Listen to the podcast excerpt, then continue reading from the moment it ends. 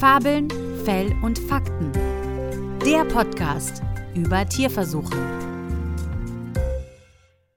Hallo und herzlich willkommen. Ja, genau, es geht wieder los. Die 3F, Fabeln, Fell und Fakten, sind wieder da.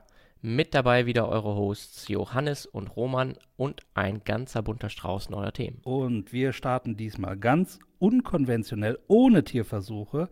Wir sprechen nämlich über Alternativen dazu und was es sonst für Methoden gibt. Das machen wir deswegen, weil auch das der Fokus einer speziellen Themenwoche ist, die wir bei Tierversuche verstehen, vom 26. bis 30. September haben und unsere erste Folge in der neuen Staffel 2 wird ein Teil dieser Themenwoche sein. Und dann haben wir uns noch überlegt in den Sommerferien, wir wollen uns noch mehr um aktuelle Themen aus der Forschung kümmern und das machen wir mit einer neuen Rubrik. Genau, ihr kennt ja schon unsere Rubrik äh, die Zeitreisen, wo wir in die Vergangenheit blicken.